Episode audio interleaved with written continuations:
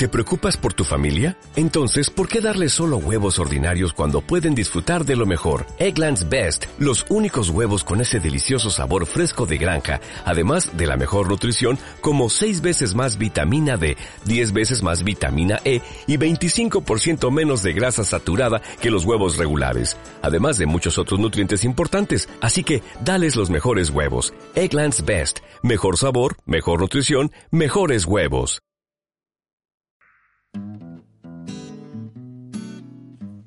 8 de la mañana, 52 minutos.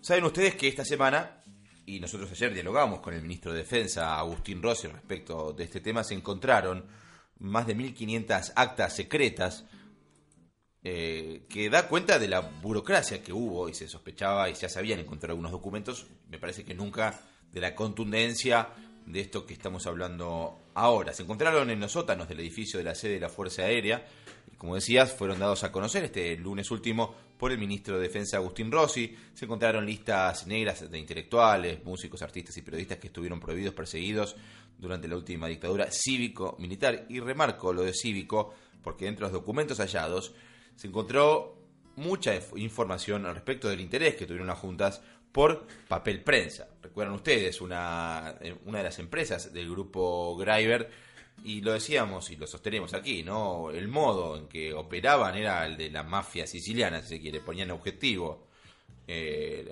hacían foco en un objetivo comercial, económico que les interesaba y en el medio no les importaba nada, si tenían que matar, secuestrar a quien fuera, lo hacían. Eh, decíamos, papel prensa es tal vez uno de los casos emblemáticos de la complicidad civil en la última dictadura. Osvaldo Papaleo, es periodista y hermano de Lidia eh, Papaleo de Greiber, una mujer que por ese entonces muy joven fue sometida a, la desaparición forzada, a tormentos, etcétera, eh, y con Osvaldo es que vamos a hablar ahora. Osvaldo, buenos días, gracias por atendernos. Pablo Marcoski y todo el equipo de Casi Despierto saludamos. Buen día, ¿cómo te va? ¿Qué tal? ¿Bien? Bien, bien, Osvaldo. Eh, primero, saber cómo recibiste la noticia y sobre todo haciendo foco en papel prensa, este, qué expectativas sentís, que, qué impulso le puede dar a la investigación la causa y poder sentar en los quiso los acusados finalmente a los responsables. No, yo creo que lo que lo que bueno la aparición de estas actas, al margen de que es bueno para la democracia y para el país que estas cosas se van sabiendo, es que corroboran las afirmaciones que hicimos todos nosotros en las declaraciones presentadas y que tiene el doctor Ercolini, el juez de la causa corroboran los tiempos, nosotros hablamos de la presión del Grupo Clarín y la Nación y la razón a partir de septiembre del 76, de 1976, David Graeber murió el 7 de agosto del 76 y un mes y medio después la familia volvió a la Argentina a hacerse cargo del grupo. Bueno, esta, este acta corrobora lo que dijo la familia en su momento. Llegamos al país y empezó la presión de los diarios y del gobierno nacional a través de Martínez de Oz, el ministro de Economía, y empezaron a decir que debemos vender al Grupo Clarín, La Nación y La Razón, papel prensa. El gobierno nacional metido en una transacción aparente, que no había todavía de, ninguna especie, de orden privado, metido ahí a favorecer a un sector. Incluso ahí cuando manifiesta el emisario que nos mandaban que el grupo tenía que ser eh, podía ser un grupo económico, pero no tenía que ser ni extranjero ni judío. perdón que te interrumpa, Osvaldo. Osvaldo, vos decís que desde los diarios y también lo que hacía la Junta en ese momento, el gobierno militar de facto, eh, era acusar, en este caso, porque no los, elementos de valor, como que fuera judío o, claro, para vender, el grupo quería vender, sí. que ya le advertían que no podía hacerlo un grupo eh, judío integrado por algún miembro de la comunidad judía o eh, a un grupo extranjero, con lo cual aclaraban que la cuestión pasaba por hacerlo con la gente de, evidentemente, de Clarín, La Nación y La Razón. Digamos, esto era una, una maniobra de ellos que ya estaba urdida, estaba armada, y nosotros nos limitábamos a escuchar ese tipo de cosas, el grupo se limitaba a escuchar ese tipo de cosas. Bueno, en función de eso es cuando comienzan las presiones, el gobierno nacional, según las actas lo testimonian, actúa en reiteradas ocasiones sobre el tema, se reúne, opina, recibe informes de cómo estaban las declaraciones de los Graves en cautiverio, todo eso está en las actas, porque permanentemente estas afirmaciones nuestras ahora están corroboradas en los hechos, por las actas. Esto es lo bueno de la situación esta, porque hasta ahí todo era posible, nosotros teníamos sí un documento de el general Gallino, que era quien se encargaba de llevarle a la Junta las declaraciones sacadas bajo tortura de los Gravers en el puesto vasco, donde estábamos todos detenidos. Digamos, en una palabra, estas actas sirven para corroborar las afirmaciones que hizo la gente del grupo en su momento, que encierran la verdad del tema, digamos, y que además son las que pueden eh, servir como la constitución de un delito de lesa humanidad. Eso es lo valioso en el caso de papel prensa de la aparición de las actas, digamos corroborar en tiempo y espacio lo que había dicho la familia en declaraciones en tribunales toda la vida, inclusive en las declaraciones que hicimos en el, cuando la causa del circuito Camps. Con oh. esto, con, este elemento, digamos, también el juez tiene un hecho de repercusión, yo diría, muy importante, muy notorio, como es la aparición de esas actas, para también comenzar a indagar y empezar a actuar en consecuencia. No olvidemos que esta causa pasan ocho meses, siete meses, así sin que se mueva como una tranquilidad absoluta, digamos. No es una causa que tiene, pese a la gravedad que tiene, no tiene la movilidad que existe. Hace cuatro meses declaró Lidia, mi hermana, citada por el juez Ercolini, Osvaldo. declaró no declaró nadie más. Osvaldo, ¿y quién crees que debe ser Cuatro meses. ¿Quién debería ser, a, tu entender, estamos hablando con Osvaldo Papaleo al respecto de los documentos eh, secretos hallados, ¿quién debería ser llamado a indagatoria? Eh, a, llamar a, indagatoria a Bartolomé Mitre, a, Anastina de Noble, a Mañeto, porque además en este transcurso ha muerto Martínez de que está involucrado en la causa desde el primer día. Ha muerto Videla, que está también en la causa acusado y que intervenía desde el primer día.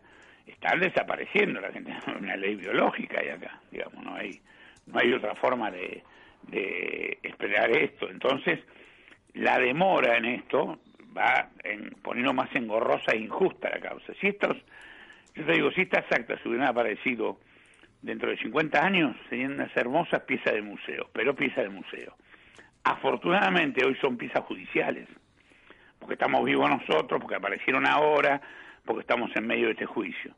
Si no, sería una cosa muy linda, muy buena. Entre los 50 años ya miren lo que encontramos sobre aquel hecho que ocurrió, lo harían con una distancia enorme sobre lo que ocurrió.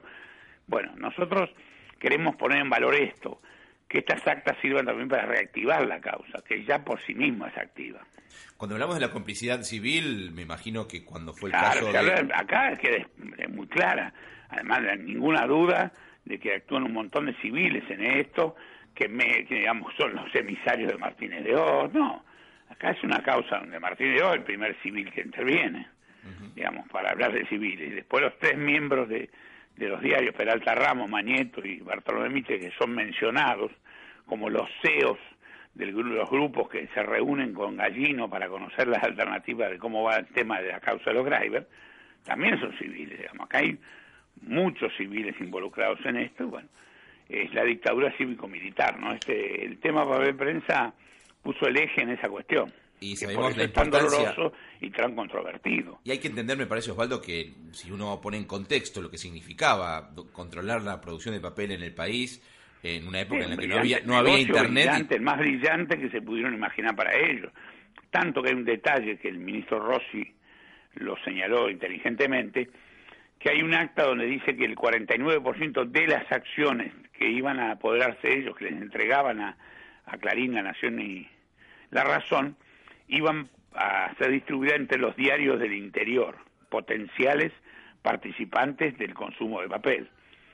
Un acta posterior, unos días después, deja sin efecto esa, esa resolución. ¿Por qué? Porque el negocio es de Clarín, La Nación y La Razón era justamente venderle a eso que ellos querían asociar. los clientes potenciales, y fueron después en los hechos, las víctimas, digamos, porque eran los diarios del interior, los diarios que no pertenecían al grupo, a cuales manejaron la cuota de papel, le manejaron los precios, les regularon su actividad periodística. Estamos hablando de diarios de, para imprimir de diarios, ¿no? no estamos hablando de... Y además con el potencial que tenía esa industria, esa empresa, en los años 70 No estamos hablando de medios audiovisuales todavía, no existían.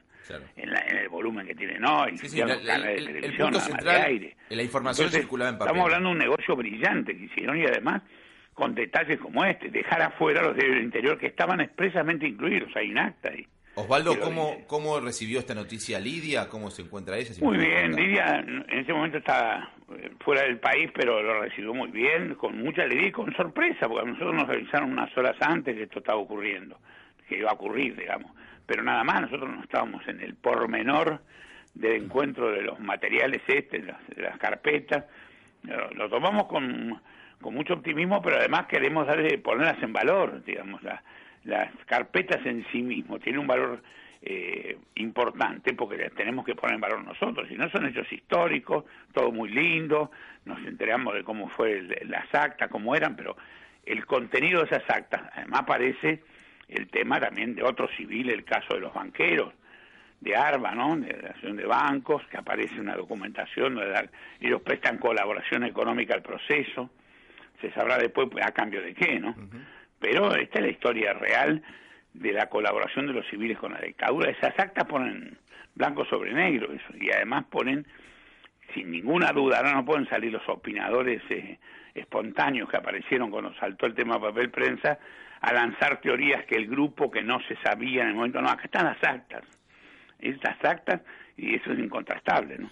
Osvaldo Papaleo, ojalá que como eh, señalás, y me parece por una cuestión de la necesidad de la sociedad de encontrar como, si se quiere, cuando se habla de cierre del capítulo, que sea con justicia, ¿no? Con justicia de la mano eh, del juzgamiento, con las herramientas que tiene el Estado de Derecho, de quienes eh, utilizaron el Estado, el terrorismo de Estado para, para hacer negocios y si es crimen de lesa humanidad es que se sigue cometiendo hoy mismo, eh, ah, mientras estamos hablando 6 de noviembre. Osvaldo Papaleo, un abrazo y hasta la próxima. Muchas gracias. Hasta luego. Casi despierto. Nuestra humilde contribución radiofónica a la hora de mantener la neurona atenta.